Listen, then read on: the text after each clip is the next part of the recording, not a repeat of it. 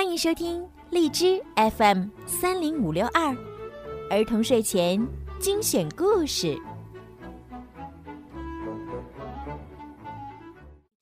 亲爱的小朋友们，你们好，欢迎收听并关注公众号“儿童睡前精选故事”，我是小鱼姐姐。淘气鬼皮迪克是一只红色的小火鸡，他要去沙漠中寻找被囚禁的神奇羽毛。一条沙漠中的蛇欣然同意帮助皮迪克一起去寻找。两个小伙伴儿。能找到羽毛吗？让我们一起啊来听一听今天的故事吧。不一样的卡梅拉之，我去解救神奇羽毛。在沙漠深处，隐藏着一根具有神奇力量的羽毛。它被困在一棵形状奇怪的古树之中。根据古老的传说，谁能解救出羽毛，就能实现他的所有愿望。这也是那么多小鸡争先恐后去冒险尝试的原因。但他们都没有成功，通通被狂风无情地吹回了鸡舍。只有一只小公鸡，机智的。抓住树枝，没被吹跑。哦，逃过一劫。如果没有这根树枝，我的小生命就到此为止了。把你的爪子拿开，臭小子！一条蛇愤怒的抗议道：“嗨，你好，蛇先生，我是皮迪克，见到你真高兴。”我必须穿越这片恐怖的大沙漠，我实在太需要你的帮助了。我能信任你吗？天哪，你不害怕我吗？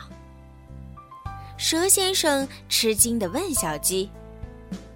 通常情况下，凡是看见我的人都以最快的速度跑得远远的。你是第一个对我心平气和说话的，皮迪克，我很愿意。陪你穿越沙漠，蛇先生叹了口气。嗯，但其实我也为你做不了什么，因为我既没有手，也没有脚。就在两个小朋友艰难的翻越一座大沙丘的时候，天上下起了滂沱大雨。真倒霉！皮迪克惊叹道：“我还以为沙漠里从来不下雨呢。每一百年才下一次，恰恰就在今天。”雨越下越大，很快形成了一条小河，阻挡在他们前进的方向。我们要趟过河去，就必须铺几块石头，然后踩在上面过河。皮迪克开始搬石头，这可不容易，我没手啊。一切准备就绪，在过河之前，皮迪克捡到了一个水壶，他把水壶灌满，预备着以后路上用。两天后，烈日炎炎，蛇先生问皮迪克：“我不明白。”你为什么冒着生命危险到这个地狱来受罪？那是因为我曾经发誓要解救一根羽毛。皮迪克回答道：“这是一根神奇的羽毛，但是它被困在沙漠深处的一棵形状奇怪的古树中。”什么？费这么大劲儿就为了一根羽毛？你是不是疯了？小心，蝎子！蛇先生边喊边以最快的四档速度往后闪。抓住我，皮迪克！只要被这个小东西咬上一口，你的旅行就到此结束了。眼看离那棵形状奇怪的古树越来越近，但再往前走就要掉下很高很高的悬崖。等一等，等一等！蛇先生哭丧着脸哀求道：“我没手没脚，是不可能从悬崖上下去的。”别气馁，蛇先生，你是我见过的最勇敢的蛇。这座石头堆根本不算什么。皮迪克鼓励道：“来吧，看我们谁先下去。”妈妈呀，我头晕，我再也不要爬山了。咯咯咕，咯咯咕，我最棒！皮迪克唱歌为蛇先生加油。我们成功了！小公鸡皮迪克开心的叫起来。他小心的将水壶交给同伴，作为奖励，我们可以喝一小口。喝完水，两个小伙伴儿已感到精疲力竭，立即躺在树下睡着了。蛇先生做了一个梦，他梦到完成任务之后长出了手和脚。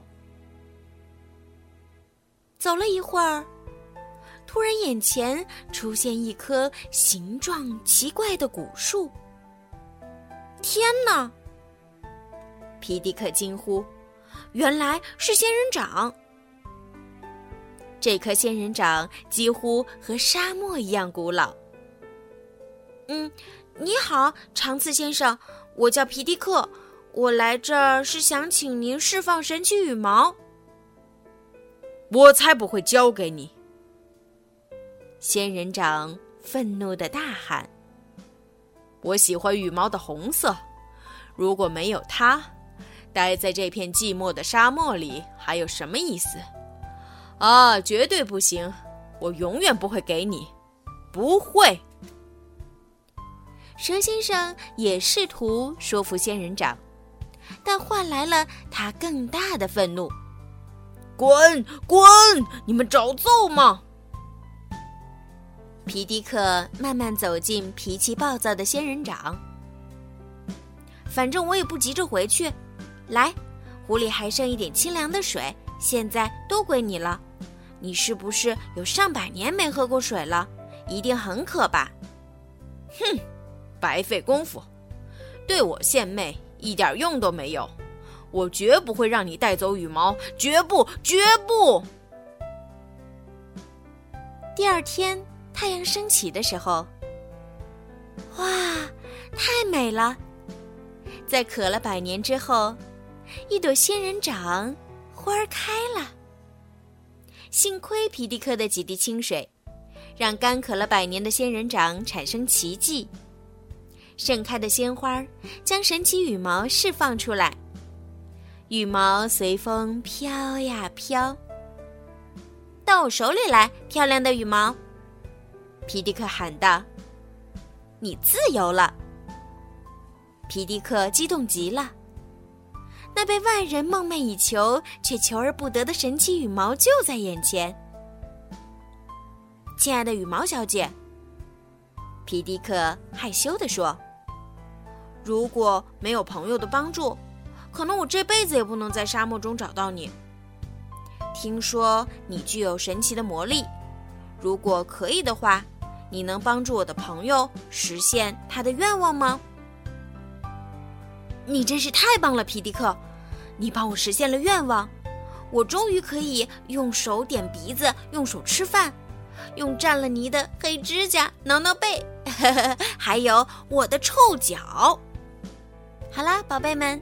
今天的故事就讲到这儿了，皮迪克呀可真勇敢，其他的小鸡没有完成的挑战呀，皮迪克还是完成了，而且呢，他还用神奇羽毛帮自己的好朋友实现了愿望呢。我们也要向皮迪克学习哦。好了，宝贝们，时间不早啦，该睡觉了。如果你们喜欢听小鱼姐姐的故事呀，记得多多的帮小鱼姐姐转发、评论和点赞。让你的好朋友们都可以听到小鱼姐姐的故事吧，晚安，宝贝们。